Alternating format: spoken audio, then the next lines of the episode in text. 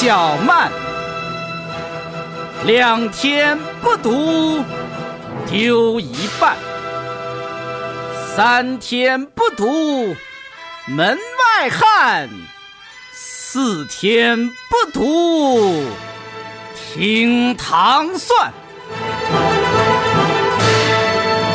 欢迎收听《糖蒜夜话》。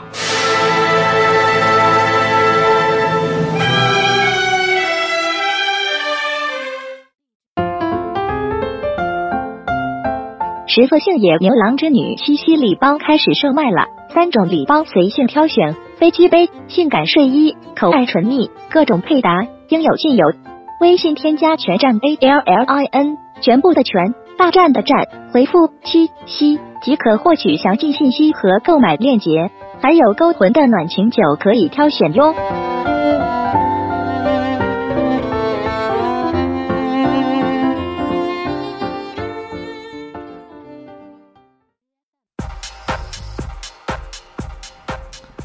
欢迎收听《糖蒜夜话》，我是瑞叔，我是尹丹。嗯，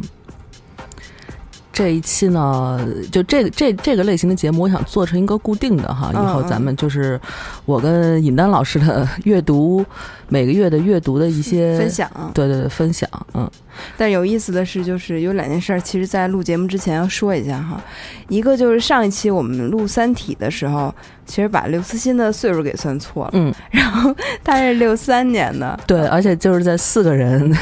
都没有反应过来，而且还有两位是纯理工男的情况下，而且苏二七老师是学数学的。啊，你看是不要说我们文科生数学不好，数学系毕业的数学也不一定好，但也是，但也从那个另外一个角度证明了，就是有的时候这个群体的这个意识啊，会把某些精英的。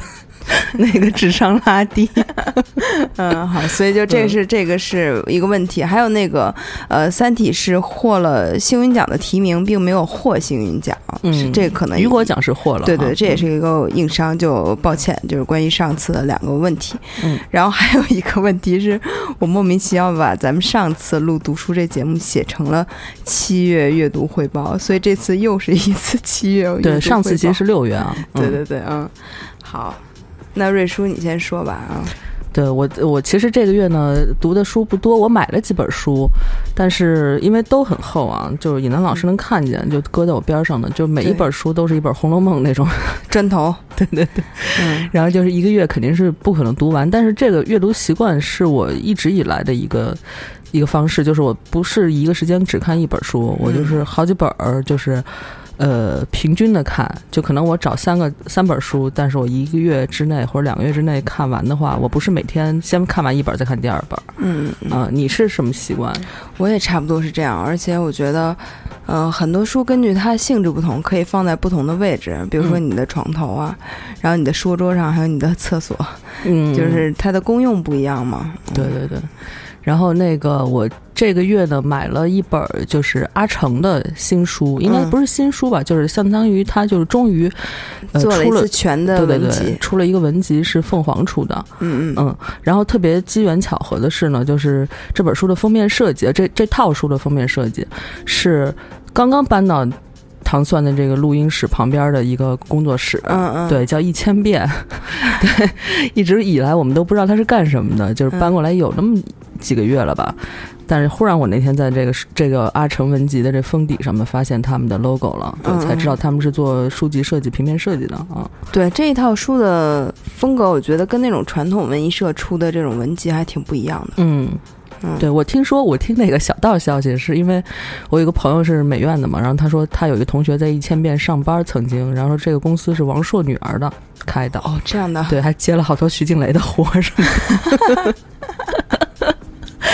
对，也是八卦啊。对，嗯，那你这个阅阅读体验怎么样？嗯，我其实一直还挺喜欢，挺喜欢阿成的，因为我记得我呃大概中学的时候吧，因为我我父母都是在学校里边嘛，然后所以这个图书馆的这个资源就会比较多一点儿。嗯，然后有一天我妈就给我拿回来一套，就都挺厚的，每一每一本都是一砖头，一共有三本精装的，就只有我觉得就图书馆会订这样的书，就自己不太会买那么就是感觉大部头的那种著作，他那个。书名名的全称我有点忘了，但是它也是一个合集，就是一个总的，就是中国从一九四九年之后的算现代吧，现代呃短篇小说选嗯精选吧，然后就是然后里边所有的名字就基本上。当时我其实没有意识到这个问题，但是我就是当就是平时的阅读的一个来看的。嗯。但我看到后来我才发现，这里边其实有好多就是在今天还被反复提及的重要作品，比如说像王朔的那个《动物凶猛》啊，嗯嗯嗯。然后像阿城的《棋王》，嗯。然后像刘索拉的《你别无选择》什么的，就这些，还有什么周大新的《银饰》，嗯，还有包括呃就耳熟能详的莫言、苏童什么乱七八糟的，就全全有。嗯嗯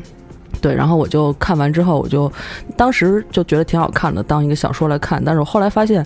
这本书这部书对我还挺重要的。就是我现在不管是听什么文学讲座，或者是看什么就是访谈的，或者是呃网上的，或者是现实中的啊，就他们提到作品，我基本上都知道。就他们嗯现在还是在说这些这些经典的东西。对，只要是说现代文学的里边啊、嗯，那说明这套书选选篇目选得特别好。啊，对对对对嗯居然把那时候最精华都选进去了。嗯，然后就是那会儿我就看《棋王》，就是，呃，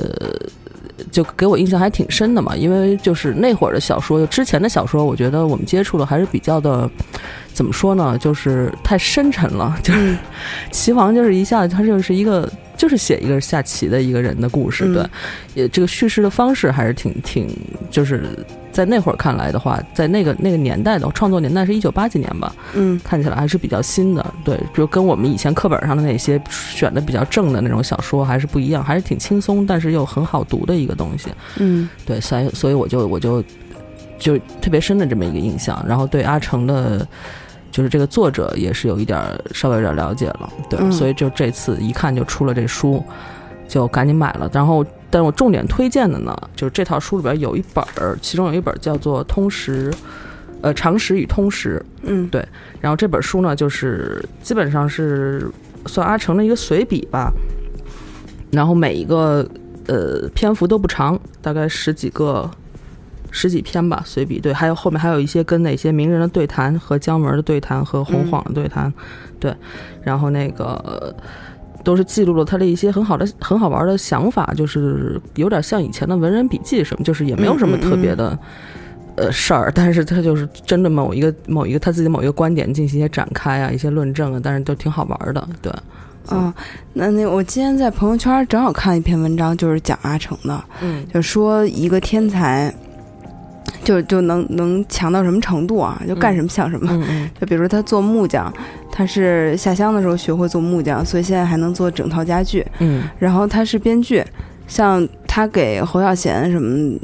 姜文好像是还是他是那个聂隐娘也是他编的，是编好像剧之一。对对，好像是什么好几个电影的还美术，就他对对对，下一个就是美术，嗯就是那个呃呃，侯孝贤不有那个海上花，海上花就是他他做的美术嘛对什么的这种。然后当时提到一个就是呃拍某一个镜头，呃就觉得侯孝贤就觉得这个灯光怎么都不对啊，然后最后嗯阿成过来看了一眼，然后说啊，你把那个玻璃上刷一层水。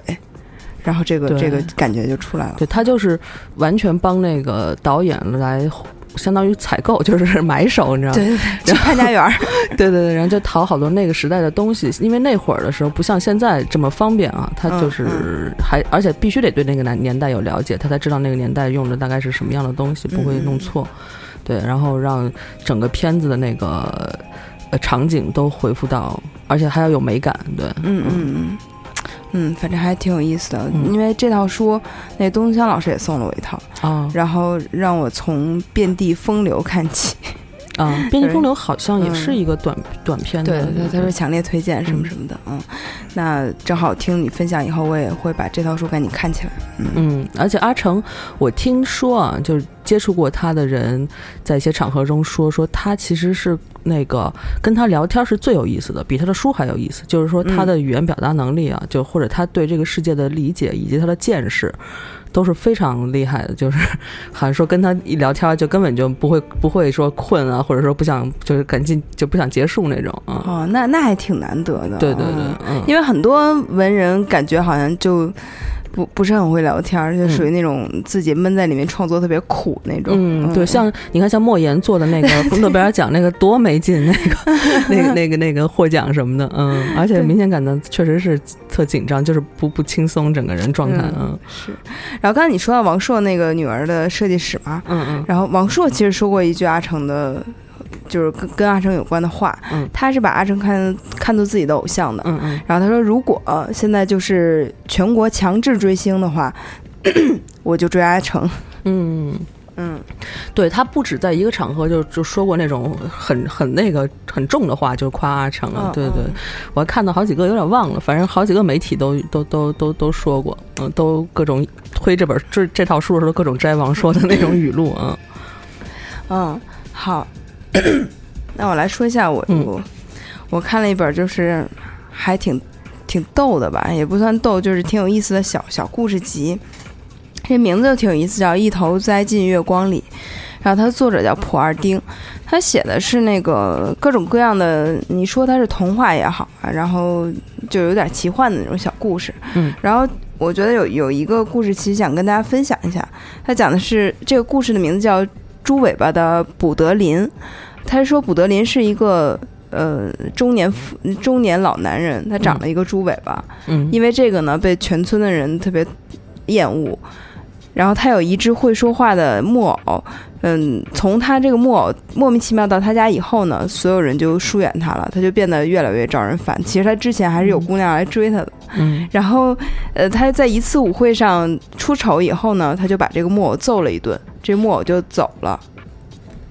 他因他后面的运气好像就好了起来。他娶了一个姑娘，那是个卖肉店的老板娘，呃，老板，然后把他看，把他那个猪尾巴连屁股那一块肉都给砍下来了，他就他就没有尾巴了嘛，嗯嗯，他就还挺开心的。但是有一天不知道为什么，他就突然变得不开心。后面就写他因为不开心，他就出去，好像是找寻意义这样一件事情。他去了很多地方，经历了很多。始终都不开心，直到他遇到了一个，呃，就是有点像神婆这种这种身份的人，给他讲了一个故事，就是说，嗯，我当年特别美，然后我丈夫也特别爱我，对我特别好，给了我特别特别多钱，但是我发现我并不快乐，然后我就把我丈夫杀了，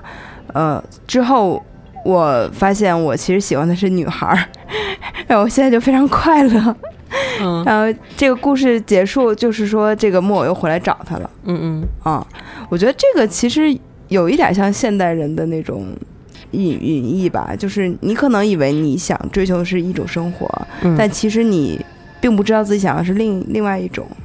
对对对，但这是我觉得人类永恒的悖论，就是你怎么怎么才能找到？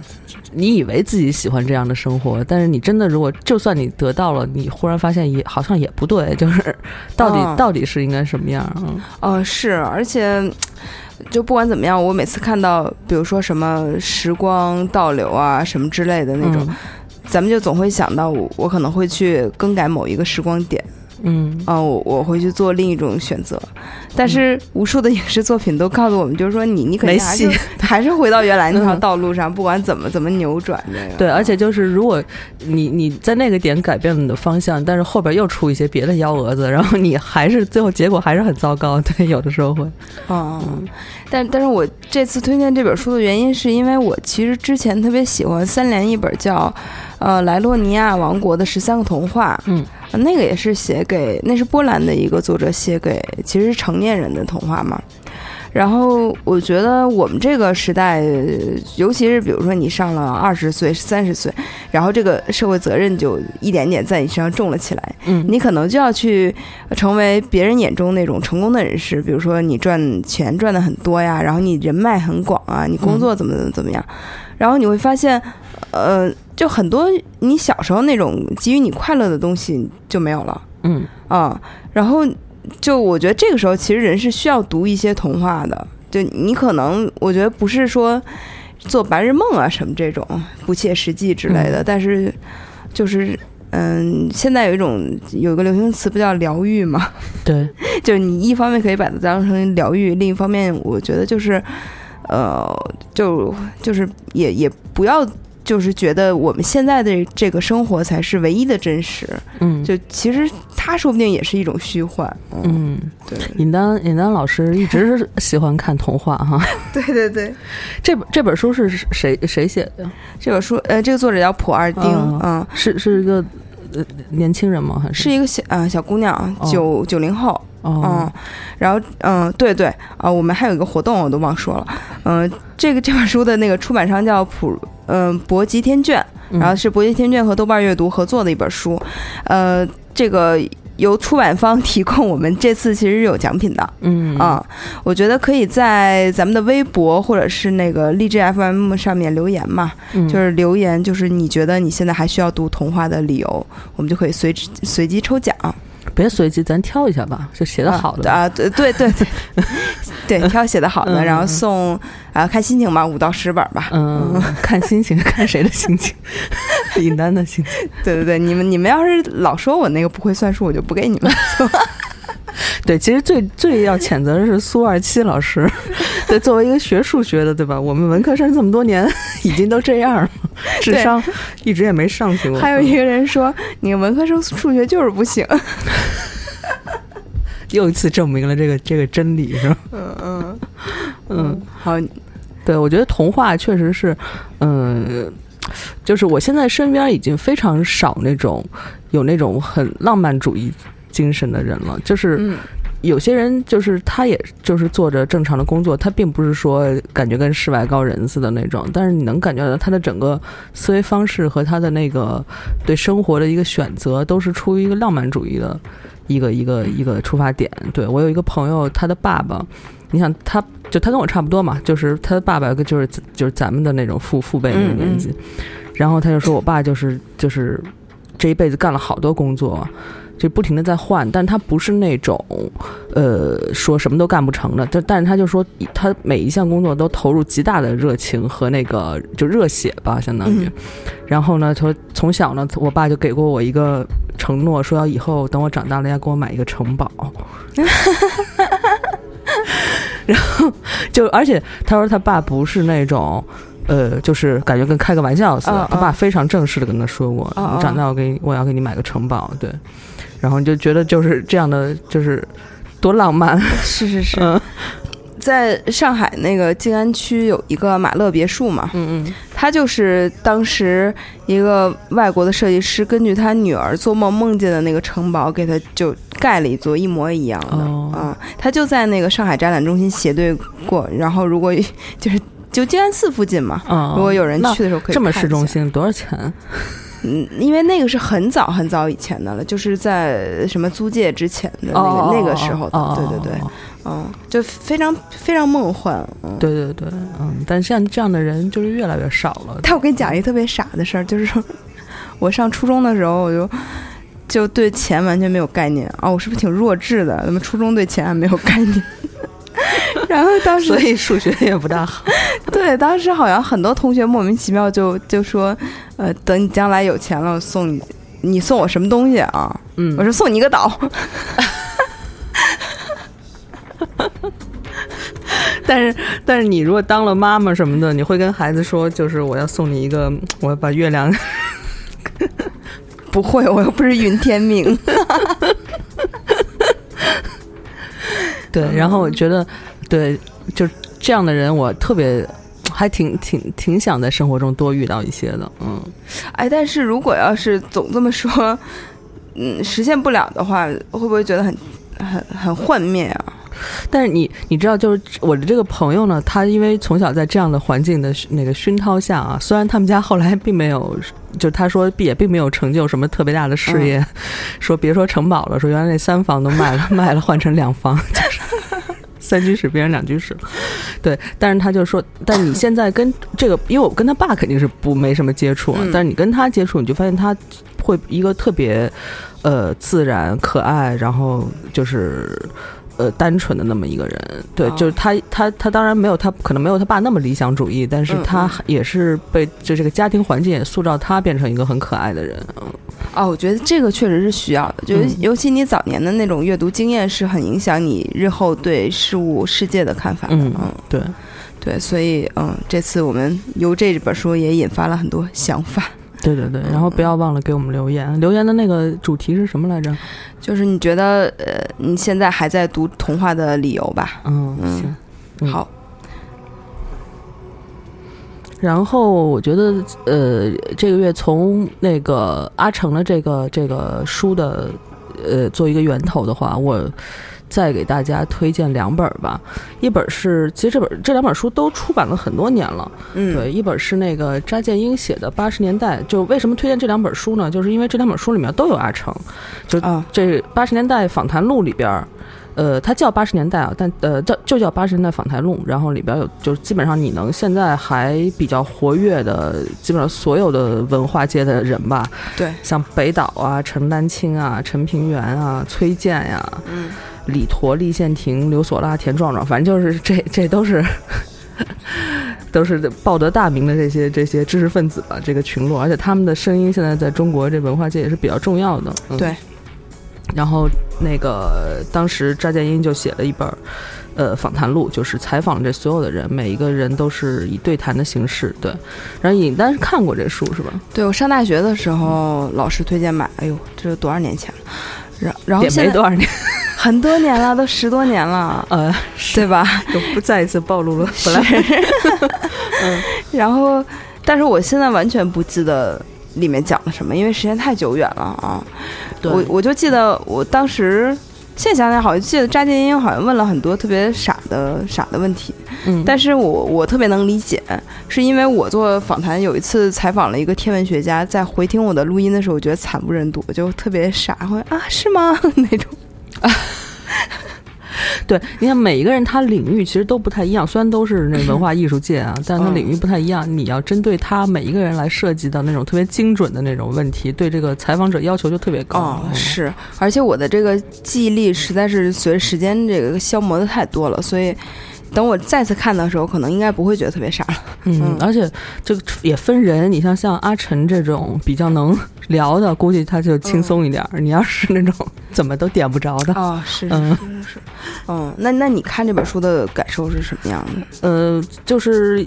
跟你一样，就是没什么太大的感受。但是你作为一个了解八十年代所有人的那个生活状态，因为知道八十年代是一个中国历史上非常特殊的嗯年代，其实啊，对，就经历完一些政治事件呀，同时又又又又经历了一个重大的政治事件，对对对，嗯可能整个对于他们这个群体。的影响是非常深的，对，因为嗯这个时候刚好是处于这帮人的就是一个正是青春期刚过，但是又比较有那个，正值壮年嘛。对对对对对，嗯嗯，然后对，可以看看他们的生活状态吧。我觉得对理解中国今天的很多的文化现象啊，对是有是有帮助的。对，嗯，而且我其实挺喜欢看访谈的，因为我觉得，嗯、一个人的那种智慧的火花会不经意的在这种对谈之中表现出来。嗯，就跟你他专门去写一个文章要干什么干什么，这个不太一样的。对，他是那种就是特别自觉的一种产生的东西，嗯它并没有经过很多酝酿或者是很多修饰什么的。嗯，是，嗯对，然后从这本书呢，就还是一本儿，就是呃，也是跟这书一样啊。我买的也是买的时候也是一块儿买的，因为这两本书都是那个牛津大学出版社出过。然后呃，这本另外一本书叫《七十年代》，嗯，对，那没有访谈录三个字，就叫《七十年代》，是由那个北岛和李陀主编的。嗯，对然后这本书当时买的时候，那个那个卖的人就做了一套餐，就两个就是一块儿卖的。对我一看，哎，还有这个呢。那我再看七十年代怎么回事儿。啊，对，然后他也是也是一个访谈录，其实，嗯。对，然后也是有一些人是重的，因为阿成你看就两本书就同时出现了，但是那个因为北岛和李陀都是文学界的嘛，嗯。所以七十年代这本书里边呢偏就是作家的这个多一些，有一些什么翟永明啊、诗人韩少功啊、阎连科呀什么的，嗯，嗯，这些的，王安忆这些也是现在很很很厉害的一对，都一帮是算是大家了。嗯，对，哎，然后两本书都没有没有莫言哈，哎，我就是其实想到那个北岛哈，嗯。嗯，就是有幸见过北岛几次，嗯。呃一次是在我上研究生的时候，他去那个澳门大学做一讲座，嗯。当时感觉因为我我觉得在那个时候，他身上还是有一点神秘的光环，因为他那个时候还是不能随便回国的嘛。啊，对啊，他那时候是被限制的。对对对。呃，但是他也谈到了一些这个事情，很轻描淡写的就说过去了。嗯，这个是我第一感触。第二就是，我觉得他声音特别好听。嗯，就是觉得他如果要是不写诗的话，可以去当播音员，没有什么问题。然后这是第一次，第二次就是去年，去年去单向街参加一个就是年年度给书颁奖的这样一个活动吧。然后北岛特别有意思，他就是作他为已经可以回国了，是吗？哦，他他其实这几年也应该是挺放松的。对，因为我当年在香港，因为他就是在中文大学教嗯嗯书的嘛，对，对也是听过他校内的讲座什么的。嗯那会儿也是就应该跟你时间差不多的，是他是限制的，他嗯，反正有几次是因为父亲重病或者去世才，他得是呃受到批准啊啊、对对对。然后，但是那次呢，嗯，像比如说许知远，就是作为单向街的老板，在上面呃说一些颁奖的事儿啊，然后那个诗人西川也上去说了一些啊，嗯然后北岛从头至尾就在下面坐着，就他没有发言，他就去听。哦，他并没有安排他发言。对对对，我觉得这个让人特别舒服，就是嗯你能明白这个感觉吗？就那么大的一个文学家，然后他就他就坐在那儿，他也他也不想去发言，对对对，嗯，就感觉特别好，嗯嗯。反正我觉得他这几年出了好多那个，就是给孩子选选的诗啊，什么这这种，嗯。嗯，他可能要，但我第一次见到北岛，嗯我还是有有一些惊讶的，就感觉怎么会这么瘦啊？就是啊，怎么就跟个杆儿一样？可是你不觉得他的诗就是一一个瘦子写出来的吗？呃我还真不觉得，我看他诗还觉得他是一个。就是啊，也不能说很肌肉发达吧，但是至少是一个正常有力量的对对对对男人看起来更有力量一点儿的。他的心有力量嘛，嗯，嗯 所以人就熬干了。嗯，反正当时有，我觉得最早关于他的传闻都是一些早年间，因为他曾经跟诺贝尔文学奖特别特别近嘛，嗯，特别近，然后一度说他甚至是在呃就那个评就是评奖的那个大厦大厦旁边租了一个小房间，每天就看着还是怎么样？干嘛呀？这么想得奖？呃对对对，这是我们大学老师讲的啊，嗯如果没记错的话，就是一个非常。呃超然的那种状态，嗯，对，也嗯也到了，也该到这个这个这种。是而且你像，我觉得，因为我对诗歌始终没有什么太大的感觉，嗯但我看他写的散文，我就特别喜欢。就诗人写散文，他的那个语言节奏感会更好。对对对，嗯语言里面有韵律。对对对，所以我觉得，嗯嗯，这两本书应该挺有意思的。嗯，对，而而且对于我来说啊，其实我呃。长篇的小说什么的，我经常会，就像《三体》已经写的很有意思了啊。对，但是我经常会，我可能是阅读习惯还没有培养特别好，就是我还是经常会觉得有一些这种，哎呀，有点累，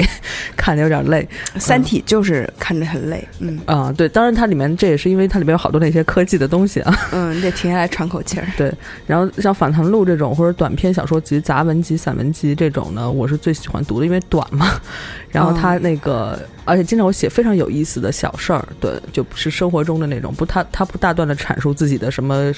文学的理论、啊，理念对对对对那些，嗯所以很易读。而且你可以挑你感兴趣的人看。啊，对对对对对嗯，基本上就是这样的，就先看那个最感兴趣的，然后再慢慢最后再看那些不都不不太知道名字的。嗯，而且其实就说七十年代、八十年代，其实他们就这一批知识分子都经历了一些重大的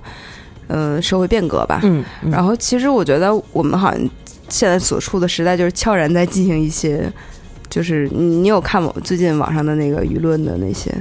呃，比如说小粉红啊什么的，就这些，啊就是感觉，呃，昨天啊，我去参加我朋友的一个读书会，嗯、他们散了以后，两个同学就说啊，我希望我儿子将来成为富二代，就什么也不用操心，想干嘛干嘛。他们俩都都说这句话，我说我希望 世界在这个未来一百年平平安安的，不要出什么事儿。因为我觉得，就是无论是国内国外，就各种事情好像就是一触即发的状态，对对对，就还挺恐怖的。对，但而且现在那个信息又比较的公开透明，就是是你能，是就是老百姓能第一时间接触到一些一些很恐怖的那些事情，在各世界各地发生的。对，那天我在跟，呃，就是我男朋友说的时候，我就说，其实我说我不太明白现在孩子到底在想什么，为什么他们会这样说话、嗯办事儿什么，就很奇怪。他说，其实，嗯、首先他现在年龄和当年那些并没有小多少，年龄是差不多的。嗯其次就是现在这个网络传播更发达了，就是你很容易看到各个阶层说的说话的声音。嗯像过去一个比如边远农村的人和北京一个同龄人啊，他们是享有不同的话语权的，他们说话完全是彼此之间没有交集的。嗯，但现在只要你有网络，你就可以在一个平台说话，你想怎么说怎么说。咱们还是不记名，就是不是实名制的网络嘛。嗯，嗯，你男朋友真是好深刻。没有，就我们就瞎聊。其实他原话没有说这么有水平，这是经过经过我归纳总结。提炼了。对对对，对，因为我记得就有几个历史事件，比如什么导导弹危机，是不是？嗯就当年其实是非常一，就是导弹战争一触即发，是不对，就是好像那时候就是第三次世界大战马上就打响了呃，对，嗯。但是那时候就是中国是消息封锁掉的嘛，就哦。所以说民众就没有那么的，其实呃那时候局势比现在的所谓 ISIS 什么这些乱七八糟的就是恐怖很多，应该是对。嗯。所以呃那会儿因为可能有一些就是限制的比较封锁的比较好吧，所以大家没觉得特别害怕。现在可能就是什么事儿就给你暴露在都在眼前，都在眼前，对，确实是有这个问题的，嗯，嗯。要让自己内心更加强大起来，的，行，而且古巴导弹危机已经被编到那个 X 战警里面了。啊，嗯，好，那我那我再说一本我最近在看的书，其实就是重看了一下那个《了不起的盖茨比》。嗯嗯这个书特别有意思，那个好多中国人知道它都是因为村上春树在《挪威森林》里面写的，就里面有一个叫永泽的人，嗯，他只看死了三十年以上的作者的作品，啊，他挚爱就是《了不起的盖茨比》嗯啊。然后对这本书在那个那个村上春树里边的，就是那那叫什么小说来着？啊，挪威森林，挪挪威森林，对对对，狂说对狂提了一百遍，可能对和那个和那个麦田守望者是不是？呃，对对，嗯就是村上春树就是一个文青嘛，嗯他喜欢的。呃，比如说乐队啊，然后作作家，他一定要在他的作品里面提出来，嗯还挺有意思的。然后我我第一次看的时候，其实岁数挺小的，应该就是高中吧，就了不起的盖茨比，跟我差不多。对，就没有没后面就基本上没怎么看。呃，后来看了电影嘛，就是小李演的那个，嗯嗯这次再看吧，就就感觉还挺不一样的。就你为什么要什么契机要重新看？就嗯，不知道，就是看到就正好有那本书在那儿嘛，我就嗯我就抽出来看了一下。嗯，首先我觉得。嗯，有一些书确实值得一读再读，尤其你随着年龄的增长，你的阅历的增加，你就会对同一个作品有不同的体验嘛。嗯它里面讲，就就故事大家应该都知道，就是反正盖茨比是一个穷小子，为了一个博得白富美的青睐，他就努力的赚钱，最后成了一个呃莫名就是。嗯，失去真实身份的一个富豪，就所有人都觉得他无比神秘，嗯呃，给他造出了各种各样的留言、留言什么的。然后他每天在家举办那种盛大的 party，就是为了等他这个女神过来。他女神就在对岸，他每天看那个一盏小绿灯，就仿佛看到他的女神。呃，后来他的女神终于被他的邻居邀请来，呃呃，就相当于是重重逢了嘛。结果后来因为一个算是顶罪案嘛，嗯嗯，就他他就被被一个男人杀了，嗯，就就是这样一个故事。然后结果他的葬礼上，不但他的女女神没有没有来参加，之前呃就是他呃受过他恩惠的所有的人都没有过来，嗯一个人都没有来，只有他的邻居他的老父亲两个人给他下葬嗯啊。就就这个游戏走到最后的时候，真的觉得。嗯 还是挺凄凉的，嗯，美国梦的悲剧，嗯对，就是，嗯，你会觉得费斯杰拉德这个故事呢，嗯，首先它是一个很童话的，就是，呃，你想，我可能也想为了一个什么什么目标，我想致富，但是盖茨比就。他是他是通过非法的那种手段嘛，嗯就是什么卖私酒啊、贩贩贩药禁酒令时期，对对对，嗯他就他就暴富了嗯啊、但其实这个契机就应该是美国梦的一个体现，但是也挺梦幻的。就是你不知道他怎么有钱，他就特别有钱了，嗯他就有钱到一个让人无法想象的那个地步。这就是文学能能成就的。嗯 你在现实生活中想这样，其实也也挺难的嘛。然后他每天就办那种盛大的 party，就是所有人都慕名前来，但是他可能都不认识他。或者彼此之间也不认识，嗯然后他们也不知道自己来是干嘛，就是你明白，这其实跟跟现在很多特别像嘛。对对对，就是那种上流的聚会，你你你虽然也没有特别熟的人，但你得去，你得混、啊。混脸熟嘛。就比如说嗯。像海天盛宴那种地方，对，可能大家都是很亲密的，它里面就提到，比如说两个人呃互相拥抱，然后亲吻，但是并不认识，嗯就是这样见面都得啊感觉特别熟的感觉。但是，但你看现在的社会还是这样，嗯。嗯，就是特别有意思。然后他后面写到说，盖茨比他很真诚嘛，呃，他对这个这个女生始终有有那种像初恋般的感情。嗯他那么有钱，那么成功，呃，他见到这个女人的时候还是非常就是紧张、颤抖，像小像小男孩一样，嗯结果最后他的他的女神真的只是觉得，就是可能如果不出任何事情的话，他会愿意为了他出轨，但是前提是因为盖茨比有钱，能给他一个美好的未来。嗯但真的他被人杀了，他一切都没有的时候，这个女人还是选择跟她虚伪的丈夫待在一起。嗯，哦，就是非常残酷的现实。对，其实就是有的时候，我觉得就是男生追求女生之前哈，也应该就是对她的。呃，就你要真的去认识这个人，才知道适不适合你。就你永远是一个念想，你就你嗯把他虚构成一个完美的人，其实他也许只是一个爱慕虚荣，或者是一个，对，就是其实并不是并不合适你的人。然后嗯你你如果不去真正就光就在他周边跳舞、围着他打转什么的，但你就不去实质的跟这个人有接触的话，嗯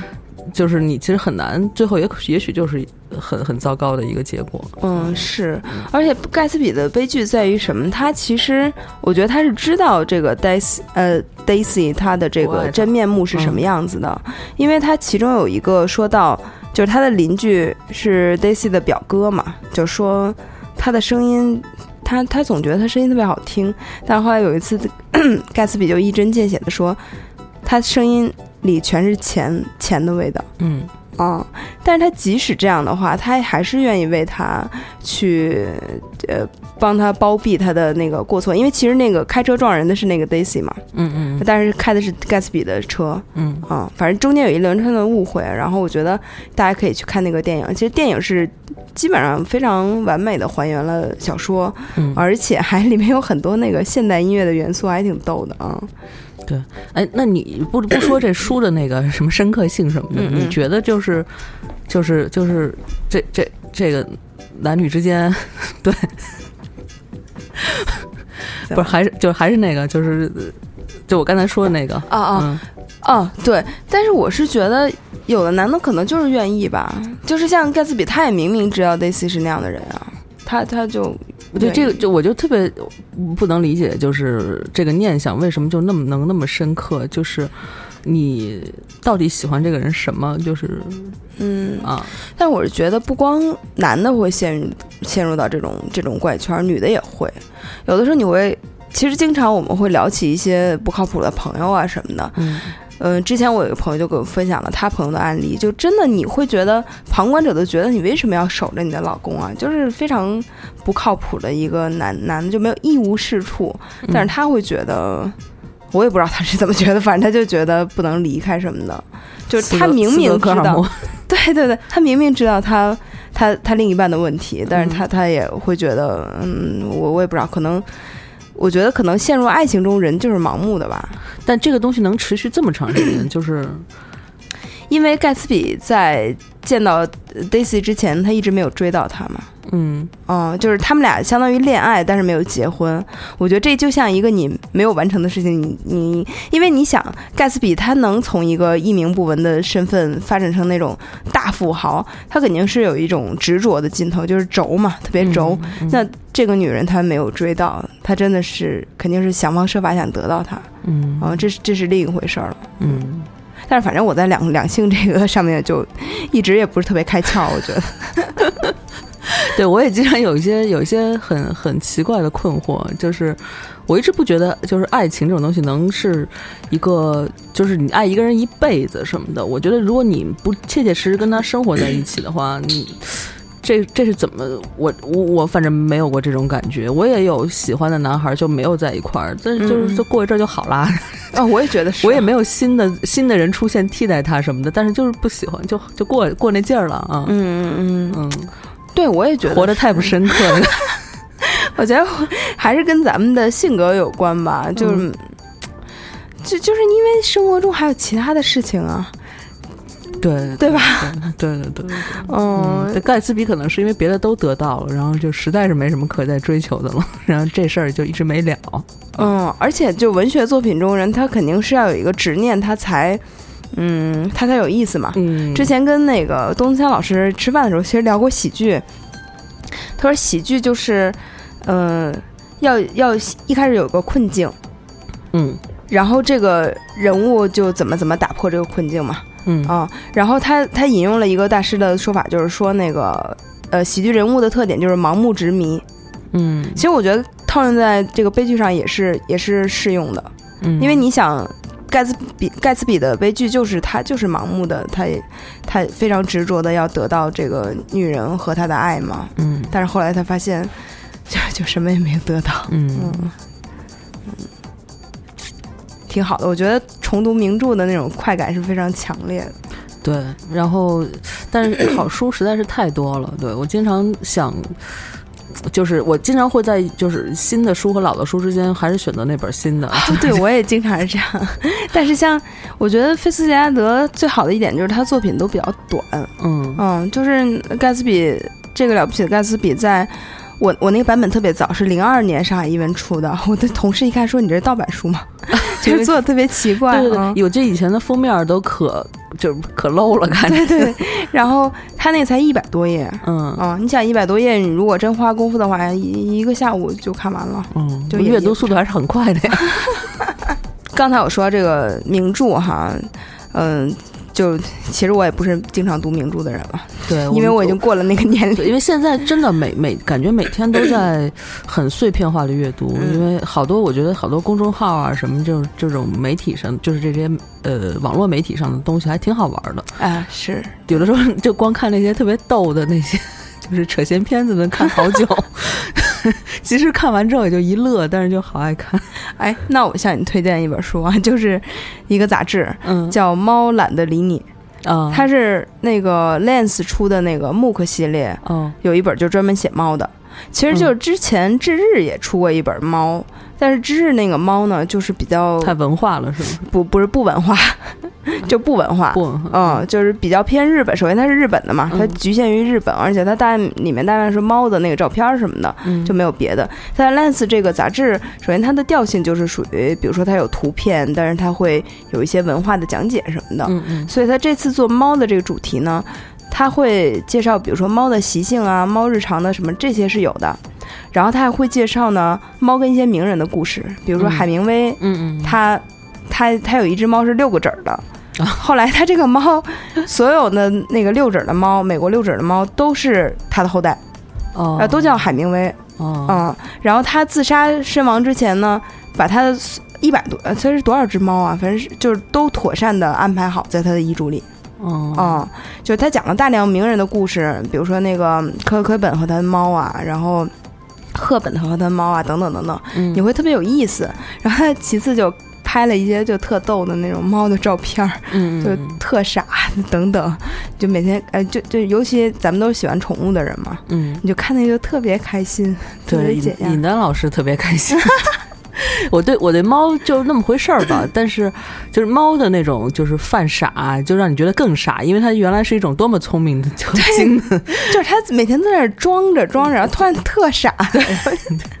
就出一洋相那种。对，感觉原来是一个特别端着的倍儿贵族的那种人，然后一下子就是摔了一大马趴那种感觉。嗯对，所以我觉得这种这种这种 MOOC 其实就是介于书和杂志之间嘛，嗯就是属于那种，呃，你也可以嗯、把它放在卫生间或者什么吃早饭时候翻一翻之类的。嗯哎，这两个位置位置为什么一起说？嗯，先上厕所再吃早饭，是早上起来。对，就反正是碎片化，你不你就可以随时翻开，然后随时关上，你也没有什么压力。但是它给你带来的信息量并不少，嗯一本杂志其实还信息量还蛮大的，嗯对啊，Lens 一直做的我觉得都还不错。嗯，对它它这个木刻系列其实做的，我觉得是国内目前木刻做的比较高端的那种，嗯就是它的信息量还是很大，不像很多木刻就是为了好看，就是为了噱头，他的嗯，好多木刻就是话题都特别好，你翻开一看里面什么都没说。对，就几个巨幅的照片儿，啊，还 特贵，关键嗯。每个木刻都特贵，都得四十以上。嗯嗯，行吧，我觉得咱们这次又一次七月阅读汇报对对对。然后那个尹丹老师把刚才那书再说一下。啊，对我们那个活动再强调一遍哈，是嗯活动吧？嗯。嗯呃，这次我们跟那个呃豆瓣阅读和博迪博吉天卷合作的一本书叫《一头栽进月光里》，呃，这本书呢其实是给童成人写童话吧。呃，我们会在荔枝 FM 的留言和微微呃微博的留言下面抽取哎，荔枝的话，你单独联系他好联系吗？如果就是地址、邮寄这些，反正我就给他回复吧，他回不回我就再说吧，他嗯回我就给他寄书，不回就不寄呗。嗯，就是抽取写的最好的这个话题，就是你觉得你现在还在读童话的理由，嗯嗯，然后我们会抽抽取写的最好的听众，然后送五到十本书吧。对，就节目上线的一个星期之内吧，大家的嗯留言里面，好吧？嗯嗯，反正我会定定期去看留言的哈。嗯嗯，好，那今天就到这儿，嗯，谢谢大家，拜嗯拜。拜拜。